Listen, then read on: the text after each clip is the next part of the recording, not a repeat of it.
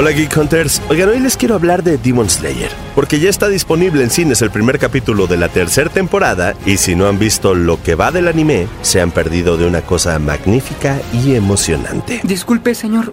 ¿Podría tomar una canasta y un poco de paja y bambú, por favor? La serie de Demon Slayer es una adaptación del manga Kimetsu no Yaiba realizado por el estudio Ufotable, conocido por otras series como Fate y God Eater, y está disponible para que la vean en Netflix y Crunchyroll. Y no sé si a ustedes les haya pasado lo mismo, pero yo empecé a ver esta serie debido a todos los videos que me salían en TikTok, y la verdad es que no me he arrepentido en ningún momento. Así que inclínense ante mí, estén atentos a mis deseos, deben alabarme con cada fibra de su ser. ¡Soy un dios! El anime cuenta la historia de Tanjiro Kamado, un joven adolescente que se convierte en cazador de demonios después de que su familia fuera asesinada por el demonio más poderoso del mundo, y que además convirtiera en demonio a su hermana Nezuko, quien tiene que aprender a controlar su sed de sangre humana. Yo soy Tanjiro Kamado y mi hermana se llama Nezuko. Tanjiro. ¿Qué vas a hacer cuando tu hermana quiera comerse a un humano? En su camino se encuentran a varios aliados como Zenitsu Agatsuma, Inosuke Hashibira y los Pilares, unos guerreros sumamente poderosos que son capaces de pelear contra el grupo élite de los demonios, conocido como las Lunas Crecientes. ¡Al ritmo de la partitura! ¡A pelear por la victoria! ¡Ya deja de hablar! Soy el pilar de la llama. Kyojuro Rengoku. Novena postura. Purgatorio. Ahora, ¿qué hace de Demon Slayer una gran serie? Es algo sencillo, dos cosas principales, su historia y su animación. Sin decirles ningún spoiler, hay momentos en las temporadas en los que literalmente te quedas sin hablar, ya sea por la forma en la que se desarrolla el episodio, una escena en específico o también la forma en la que aparecen los créditos al final.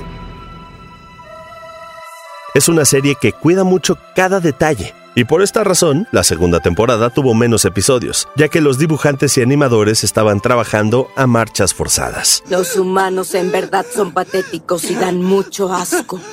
No importa cuánto se esfuercen, no son la gran cosa. Se creen mucho y nunca logran nada. Además, la serie cuenta con dos películas. Mugen Train, que tiene varios récords, fue la película que más dinero ganó en el 2020 y es la película japonesa que más dinero ha ganado en la historia, y que cuenta lo que pasa entre la primera y la segunda temporada. Tal vez en uno o dos años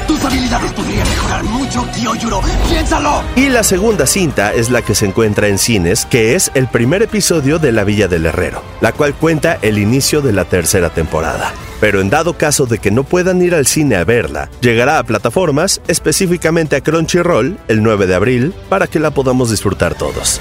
Así que esta es la recomendación que les doy para que disfruten de una buena serie y se vayan preparando para todo lo que es el mundo de Kimetsu no Yaiba. Si tienen la oportunidad, descarguen el juego, está disponible para todas las consolas, se van a divertir un montón. Déjenme todos sus comentarios en Twitter, arroba soy Luna, y recuerden seguirnos en la cuenta oficial de YouTube de Expansión, donde les vamos a estar subiendo mucho contenido. Muchas gracias, Geek Hunters. Adiós.